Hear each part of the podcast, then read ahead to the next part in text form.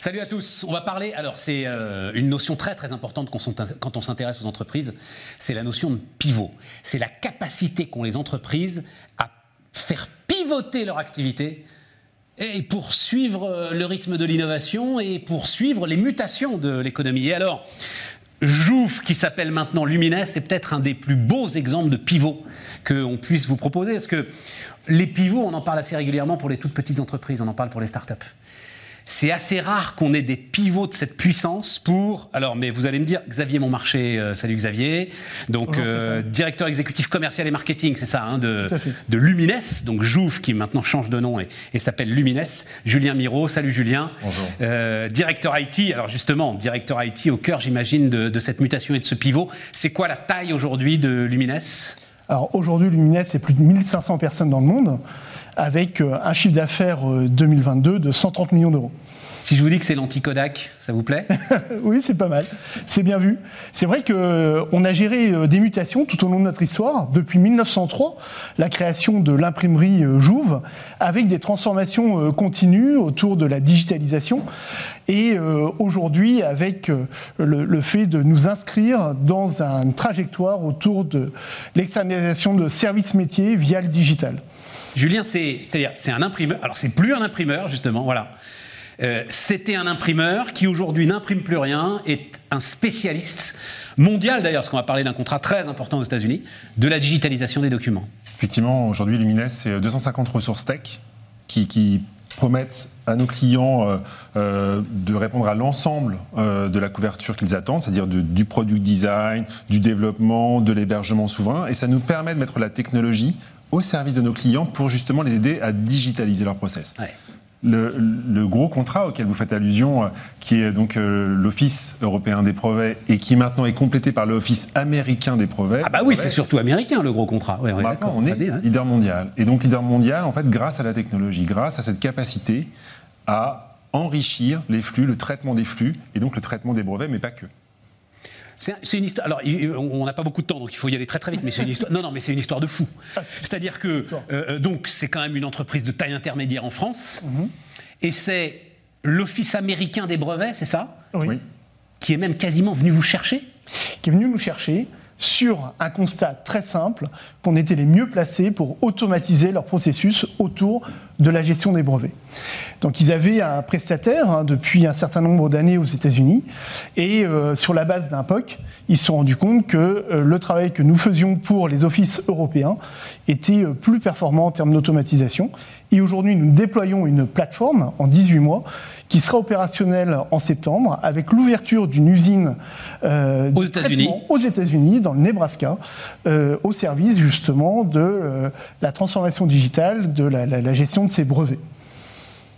Enfin, je suis pas sûr, je le dis comme ça, je suis pas sûr que la France euh, aurait eu, comment est-ce que je vais dire ça, l'agilité euh, de confier à une entreprise de taille intermédiaire une tâche aussi importante, juste parce qu'on constate, alors POC c'est preuve de concept, hein, juste parce qu'on constate que ce sont les meilleurs. Simplement, ils ont une exigence, vous l'avez dit, c'est OK, ce sera vous, mais aux États-Unis. Aux États-Unis, avec une question de souveraineté là. Hein, une, filiale 100% euh, américaine et gérée par des Américains, puisque euh, aujourd'hui euh, notre président Thibault Langsad est aux États-Unis pour justement voir l'avancée des travaux dans Nebraska. Mais d'ici quelques mois, nous n'aurons plus, en tant que Français, le droit de pénétrer dans notre propre mur pour des questions de souveraineté américaine. Oui, il me racontait même que lui, d'ailleurs, il y a des endroits où il ne va pas pouvoir aller, lui, citoyen français. Et bien sûr. Et c'est ce qui rend la chose très intéressante. Extraordinaire. Les Américains sont venus chercher la performance. Et, bon. Et la technologie, si tu me permets. Et la, alors, et la technologie. Non, mais alors. La performance via la techno. Julien, c'est ce moment-là où l'entrepreneur, et je pense que vous êtes tous une bande d'entrepreneurs finalement, et d'intrapreneurs dans, dans l'entreprise, il n'a pas un petit peu le vertige quand même Il fait Ok, c'est super, là, on a un contrat d'un milliard et demi, un milliard et demi sur dix ans, je crois que c'est ça le truc. Oui, c'est ça. Mais maintenant, il va falloir le faire, quoi. Euh, c'est tout le paradoxe de l'hypercroissance. D'un autre côté, on a le contrat du siècle, on a une reconnaissance internationale, on va développer une solution que les Américains nous envient, euh, et en même temps, il faut pouvoir répondre. Il faut pouvoir répondre à toute la sollicitation du marché. Et, c'est vrai qu'aujourd'hui, bah, pour répondre à cette sollicitation, pardon, il faut des talents. Donc aujourd'hui, en fait, pour pouvoir nourrir notre croissance, on a besoin de recruter des développeurs. On a déjà commencé, hein. on a déjà recruté 50 personnes en fait à l'échelle de Lumines en 2021, 70 nouveaux recrutements en, 2022. Et, et donc du coup, ce gros contrat à la fois, il nous projette vers l'international, mais en plus, il nous offre des opportunités d'investissement, de croissance, de pivot dont vous parliez, en fait, à travers aussi le développement d'une nouvelle plateforme de services qu'on va mettre à disposition de nos clients. Et, pour délivrer toute cette valeur, on a besoin évidemment ben voilà, de développer, de développeurs, de, techniciens de bon niveau euh, qui, veulent euh, nous rejoindre pour une aventure. Euh, moi, je dirais assez rare en fait. Ouais, mais alors, Julien, c'est ça, moi, la question. Comment est-ce qu'on fait quand on est une entreprise de taille intermédiaire dans une course technologique pour rester euh, à la hauteur des géants qu'on connaît tous et qui ont des capacités d'investissement qu'évidemment vous n'avez pas? Alors, je ne vais pas paraphraser qui, mais on a des idées. ouais, c'est ça. On est malin, on est agile, on est ultra spécialisé on est ultra spécialisé et puis euh, Lumines, c'est une société euh, dans laquelle euh, finalement on a un niveau d'exigence qui est assez fort. et, donc les développeurs, c'est comme une sorte de communauté. Ils se retrouvent entre eux. Et nous, on a mis la barre assez haut en termes de niveau. Donc aujourd'hui, en fait, quand on rentre chez Lumines, on a un process qui nous permet de, recruter des personnes qui sont de bon niveau et qui vont grandir dans l'entreprise. Et aujourd'hui, bah, c'est justement ces personnes qui ont grandi dans l'entreprise qui mettent leur intelligence au service de nos clients. C'est ça ce qui fait qu'à un moment donné, on gagne. Pardon, hein, mais c'est ça. Euh, non, non, mais je comprends tout à fait. Les autres, ils ont des process, ils sont lourds, euh, les prises de décision sont longues. Euh, voilà, c'est tout ça. C'est difficile l'hypercroissance, mais j'oublie pas, Stéphane, en fait, ce qu'on a vécu à travers le Covid. Donc, à un moment donné, en fait, c'est difficile, mais c'est toujours plus facile, en fait, d'avoir l'énergie pour croître que de trouver de l'énergie pour essayer de s'en sortir. Nous, on a devant nous une croissance incroyable.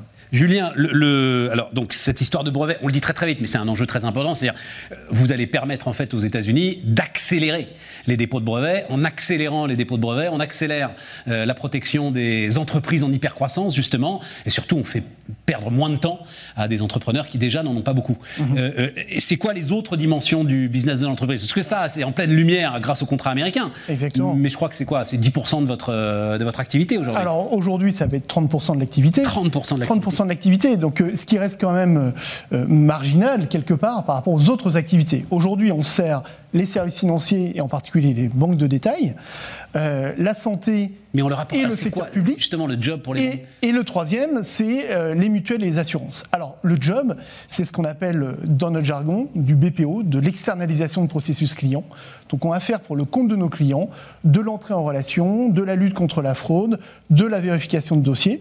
Et donc, pour ça, on allie l'expertise humaine, les compétences humaines et également la technologie et l'automatisation. Et ce qui fait le lien entre tous ces business, c'est quoi? C'est la capacité à analyser des documents très très vite? Non seulement des documents, mais le métier de nos clients. C'est-à-dire que nous, on se projette par la mutualisation, par ces plateformes dont Julien parlait, dans la projection de euh, l'amélioration de la productivité du métier de notre client. Les enjeux qui sont devant vous, les défis qui sont devant vous en quelques mots? Alors, c'est vraiment euh, la construction d'une plateforme en fait, de services, je dirais, une nouvelle génération, qui va embarquer beaucoup d'intelligence artificielle, qui va embarquer euh, une vision euh, cloud, maintenant souverain, en fait. Très important. Qu'on va apporter à nos clients également. Et puis, pour pouvoir répondre en fait aussi encore plus vite aux enjeux, ben, on, va aussi avoir une spécialisation métier qu'évoquait Xavier, en fait, et on va croiser l'expertise métier, l'excellence technologique, l'intelligence artificielle, l'optimisation, et à travers ça, on va permettre à nos clients d'accélérer le traitement de leur processus et de l'enrichir en lui donnant plus de valeur encore. C'est ça. Et donc là, maintenant, bah, on, on a la vision, on a le plan. Maintenant, il faut qu'on exécute. Connais l'adage, hein, euh, vision sans exécution n'est qu'hallucination.